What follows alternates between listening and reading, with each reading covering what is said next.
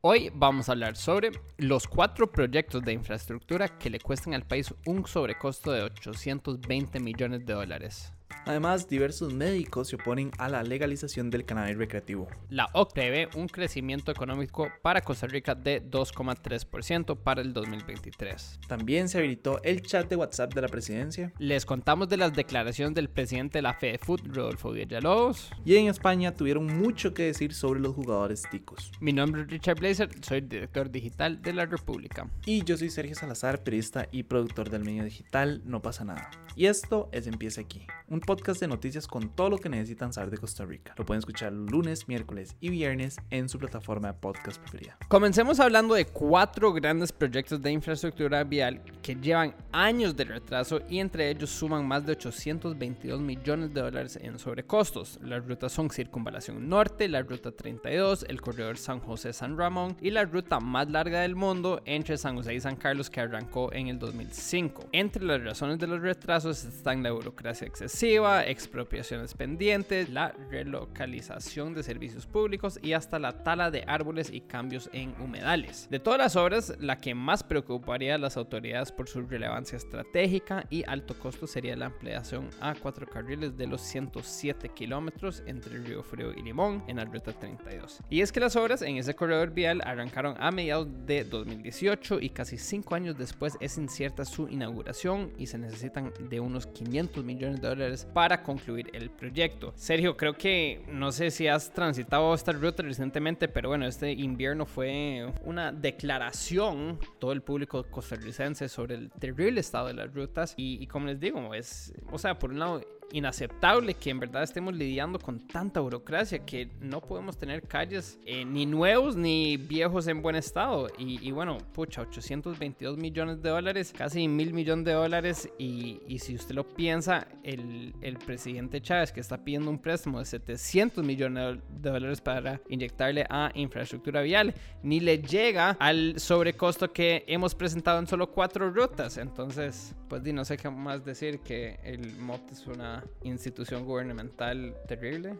¿Vos qué ves? Sí, definitivamente creo que no están en su mejor momento. Yo personalmente llevo un rato sin tener que pasar por la ruta 32, pero en general es tan fácil, ¿verdad? Como nada más salir de la casa y, toparse el estado tan deplorable en el que están las calles de Costa Rica. Yo hace no mucho fui a Heredia, o sea, la cantidad de huecos que había por todo lado era, era gigante. Por mi casa hace poco le pusieron un parche a una y ya se le quitó de nuevo y ahora hay otro al otro lado de la calle. Entonces, o sea, la cantidad de huecos que hay por todo lado es preocupante y es muy cierto lo que decís, ¿verdad? Que incluso lo que se está mm, proponiendo, ¿verdad? Para inyectar de como inversión a la construcción o, bueno, el mantenimiento de vías, ni siquiera llega a lo que estamos pagando por sobrecostos. Y la ruta 32 es preocupante, o sea, es genuinamente preocupante. Yo recuerdo que hace, hace unos meses, creo que fue el año pasado incluso, habían todos unos temas, ¿verdad? Por contratos y que no se habían hecho expropiaciones y que habíamos roto el contrato, entonces que por eso había que pagarle no sé cuánto a la empresa. Es desastroso, o sea, el manejo que se, que se ha dado en muchas de estas rutas es desastroso y lastimosamente al final la persona o quienes terminan pagando esto, ¿verdad? Son los mismos usuarios, ¿verdad? Porque para poder cubrir ese, ese sobrecosto y en general el costo de las obras, de, pues lo cobran en, en, en viajes y entonces a fin de cuentas es uno el que termina pagando eso y siguen aumentando los viajes a lo largo de los años. Entonces, y lastimosamente pareciera que es como un ciclo sin fin. Pero bueno, ya que hablamos de proyectos, según el Colegio de Médicos y Cirujanos y la Academia Nacional de Medicina, la producción y consumo del cannabis para uso recreativo no podrá ser controlado adecuadamente y por ello habrá repercusiones para la salud. El presidente del Colegio de Médicos, Mauricio Guardia, dijo, y aquí voy a citar sus palabras, si bien el proyecto establece una cantidad máxima que se puede tener por persona, ¿quién va a controlar que esto se cumpla a cabalidad? E inclusive podríamos dejar abierta la puerta para un consumo indiscriminado legal. Según su forma de verlo, si Costa Rica no ha tenido éxito en la regulación de sustancias adictivas como por ejemplo el alcohol y el tabaco, menos va a poder regular con éxito la producción y el consumo de la marihuana. Yo personalmente estoy muy en contra, ¿verdad?, de lo que dice este señor. Obviamente yo no soy un médico y obviamente no tengo el conocimiento en la salud que ellos tienen, pero hay muchísimos estudios, ¿verdad?, que han comprobado que los beneficios que tiene este tipo de sustancias para la salud son bastante buenos, ¿verdad? O sea, siento que esto tal vez es como una forma muy antigua, muy, va a sonar feo, pero como muy boomer de pensar, ¿verdad? Que es como, no, es que la marihuana es mala y no podemos controlarla y no sé qué, pero ¿verdad? No existen casos de personas que hayan muerto por una sobredosis de,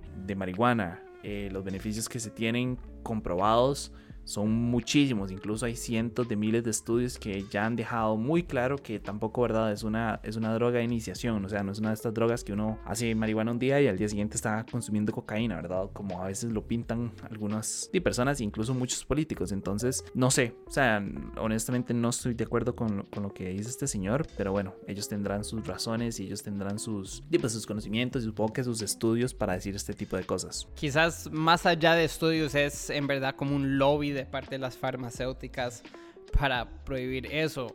No, no sé qué tan cierto será, sé que en los Estados Unidos eso 100% fue un tema por muchos años y, se, y sigue siendo, y, pero muy probable que aquí también. Y, y, bueno, don Mauricio, del presidente del Colegio de Médicos, que está diciendo que se podría dejar abierta la puerta para un consumo indiscriminado legal, pero si actualmente uno puede ir a comprar alcohol y tabaco, que son sumamente más adictivos que la marihuana. De hecho, aquí hice una búsqueda súper rápida de Google y de acuerdo al Centro de Adicción eh, Americana, o sea, una institución estadounidense, dice que los cinco más y en orden son cocaína, heroína, alcohol, nicotina y metanfetamina. Entonces, digamos, 3 y 4, alcohol y nicotina, no se dice nada sobre marihuana. Y este señor quejándose de que no han tenido éxito regulando sustancias como alcohol y tabaco, que uno literalmente los puede comprar en cualquier esquina, pero que está preocupado que habrá un consumo indiscriminado legal de marihuana. Don Mauricio me parece un poco ignorante, para ser totalmente honesto, y te lo digo con todo el respeto, no, no entiendo cuál es el fundamento atrás de, este, de esta noticia. En temas económicos, según la OCDE, el crecimiento de la producción del país para el próximo año será de 2,3%, mientras que la inflación y la restrictiva política monetaria serán los principales problemas a enfrentar. Además, mencionar tasas de intereses que probablemente seguirán subiendo va a ser un año difícil. Por el otro lado, el presidente Rodrigo Chávez habilitó un WhatsApp público con el objetivo de tener una comunicación fluida con los costarricenses y al mismo tiempo informar sobre la labor del gobierno. Ustedes quieren participar, el número es el 89 23 13 55 y lo que tienen que hacer es indicar su nombre y el cantón de residencia pues, en el que viven para así ubicarlos en los diferentes grupos de WhatsApp correspondientes. En temas deportivos, el presidente de la FedeFoot, Rodolfo Villalobos, conversó con los medios tras una publicación en redes en la que asegura que pasarán la página pensando en la clasificación. Según explicó, conversó con los jugadores tras la goleada que nos propinó España y dejó claro que mientras él sea presidente, el entrenador Luis Fernando Suárez va a cumplir su contrato hasta 2026. Además, se refirió a la polémica en los futbolistas, asegurando que no fue más que un café por un corto tiempo. En serio, creo que, bueno, el punto en verdad aquí es que Rodolfo Villalobos está asegurando que Suárez va a cumplir su contrato por unos cuatro años más. Em, y bueno, supongo que aún faltan en este punto un partido en el Mundial. Claramente los resultados no han sido muy impresionantes. Eh, fue un error extender este contrato porque efectivamente para cancelarlo habría que pagarle a Suárez y su plata y ahorita estamos comprometidos con otros cuatro años. Creo que, bueno, no sé, le dejaría la pregunta a nuestros seguidores a ver qué opinan, pero para mí yo diría como que sería interesante ver qué más está ofreciendo el mercado.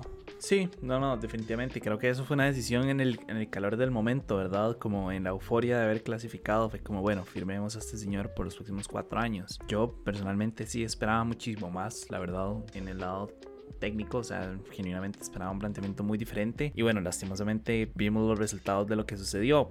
Podría ser, en un caso muy, muy hipotético, en un mundo en el que todas las cosas estén bien, ¿verdad? Que Costa Rica remonte mágicamente contra Alemania contra Japón, pero y lo dudo, lo dudo y que pase, ¿verdad? Em, pero algo que me ha parecido muy interesante, ¿verdad? Es que en redes muchas personas han, han, mostrado su enojo, no solo con el equipo, ¿verdad? No solo con la directiva, sino también con la federación, específicamente con Rodolfo Villalobos. O sea, muchos de los comentarios decían como que, que, el fútbol de Costa Rica no va a lograr aumentar su calidad hasta que Rodolfo Villalobos deje la presidencia de la FedeFoot, ¿verdad? Entonces, eh, creo que también hasta cierto punto el puesto de, este señor está en, en, juego y obviamente voy a, o sea, lo que, lo que pienso, lo que creo que es lo que está sucediendo es que entre ellos dos pues obviamente se van a cuidar las espaldas porque saben que pues, obviamente pueden, como dicen popularmente, pedir sus cabezas, ¿verdad? Eh, la población costarricense. Pero, o sea, creo que en general, pues la firma, la extensión del contrato con, con el técnico Suárez fue una acción como en el calor del momento, nada más como dejarse llevar por la euforia y decir como, ah, este señor no nos clasificó al último momento, ok, no sé, firmemos los otros cuatro años más. Habrá que ver qué sucede, habrá que ver si una vez ya estando aquí, ¿verdad? Deciden fletearlo y pagarle lo que tienen que pagarle o si realmente, pues lo van a mantener ahí en el puesto. Por último, la prensa española hizo leña del árbol caído y minimizó a la tricolor, en especial el programa, el muy famoso programa eh, español El Chiringuito, quienes dijeron que cinco futbolistas que juegan en la tricolor son amateurs, esto porque ellos juegan en la Liga Tica. Eh, listo, queda un partido más para el Mundial, para Costa Rica. Vamos a ver qué tal si, si sacamos algo. Eh, y eso sería todo por hoy, lunes 28 de noviembre. Espero que todos tengan un excelente inicio de la semana. Yo soy Richard Blazer de la República. Y yo soy Sergio Salazar de No Pasa Nada. Recuerden buscar a No Pasa Nada en todas nuestras redes sociales y en youtube.com slash No Pasa Nada Oficial y La República en sus redes sociales y sitio web larepublica.net. Les recuerdo que el siguiente episodio sale el próximo miércoles para que estén atentos. Como siempre, asegúrense de suscribirse y de seguir este podcast y darnos una calificación. Muchísimas gracias y chao.